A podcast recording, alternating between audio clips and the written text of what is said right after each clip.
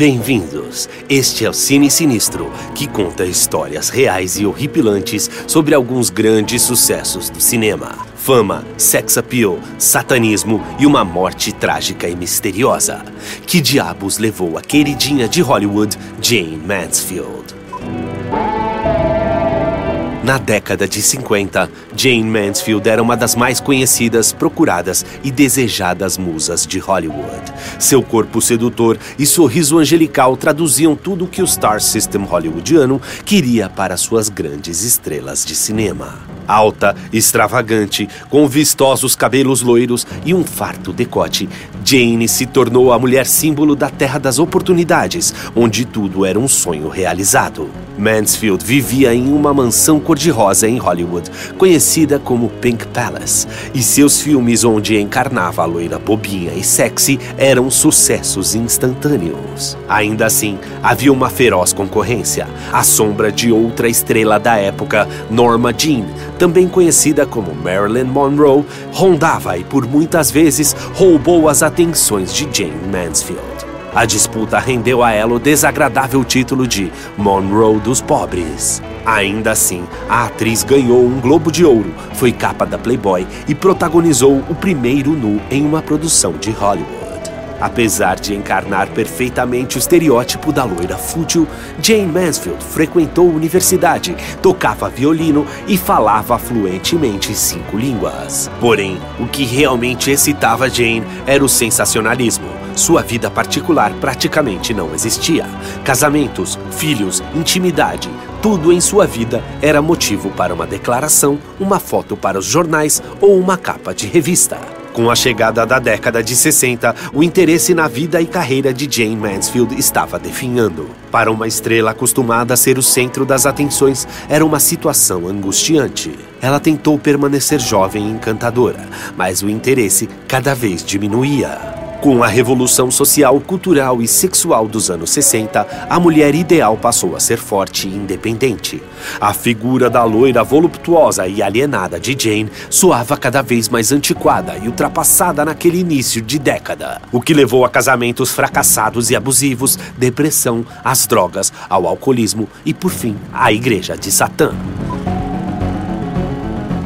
Durante seus anos de decadência no início da década de 60, Jane conheceu o ocultista Anton Zandor LaVey, o fundador e grão-mestre da recém-fundada Igreja de Satã. Antes de escrever sua Bíblia Negra, Anton tinha sido músico, fotógrafo policial e domador de leões. Cênico, excêntrico e cativante, em suas aparições usava uma fantasia de diabo com chifres, vivia em uma casa pintada de preto com um filhote de leão vivendo no porão. Lavey declarou em 1966, ano 1 da Igreja de Satã, e raspou sua cabeça como um ritual de passagem. O esotérico conhecia muito bem os caminhos da publicidade, transformando seu particular culto satanista em um show de exibicionismo e luxúria.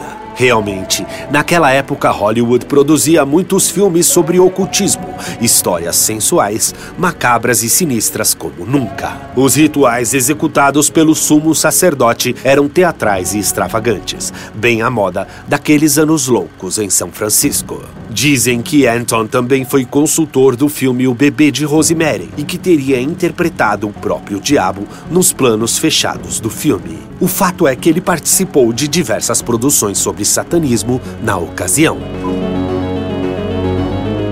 Jane Mansfield ficou sabendo das atividades da Igreja de Satã, principalmente da parte em que elas geravam interesse e publicidade. Logo quis aparecer e ser fotografada nos rituais da seita. Ambos, Jane e Anton, tinham um gosto especial pelo exibicionismo e se transformaram em um ousado casal onde luz e trevas se integravam sob a bênção de Satanás. Nessa época é que correu o boato de uma maldição que teria sido lançado por LaVey contra um namorado de Jane, Sam Brody, com quem ela tinha um relacionamento abusivo. O problema é que o feitiço teria fugido do controle. Durante uma visita a um zoológico particular, um dos filhos de Jane Mansfield, Zoltan, foi inesperadamente atacado por um leão. o mesmo tipo de animal que Lavey mantinha em sua casa. Esse felino, aliás, acabou indo para a reserva particular da atriz e ativista Tippi Hedren e sua filha Melanie Griffith, onde aparece no filme Roar de 1991, que mostra a perigosa convivência de sua família com dezenas de leões e outros grandes felinos. Jane ficou desesperada e chamou Anton LaVey, acreditando que a maldição tinha afetado também os membros de sua família. A seu pedido, o ocultista realizou um ritual de magia negra e o menino escapou da morte. LaVey alertou Jane Mansfield para que deixasse o namorado o quanto antes, pois a maldição afetaria qualquer pessoa que estivesse com ele ou em sua casa. Ela se recusou a obedecer. O pacto com o demônio logo cobraria seu preço.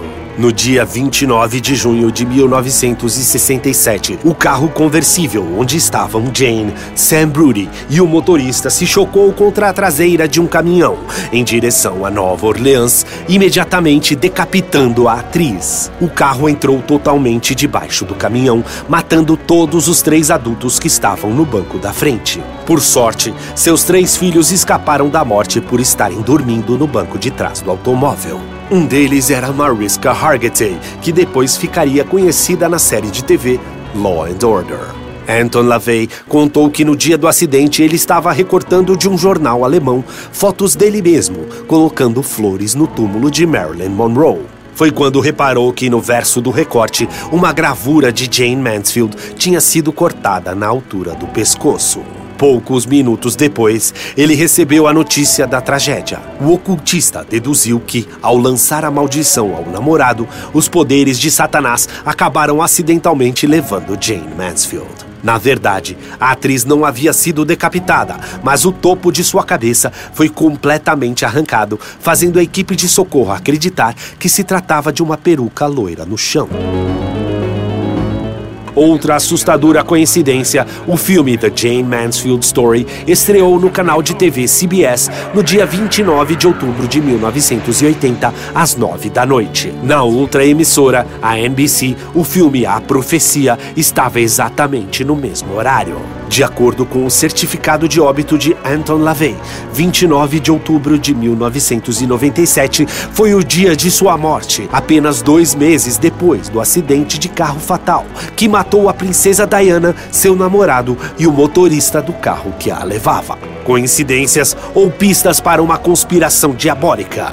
Nunca saberemos. Continue no Space para conhecer outras histórias verdadeiras por trás das câmeras de cinema, aqui no Cine Sinistro.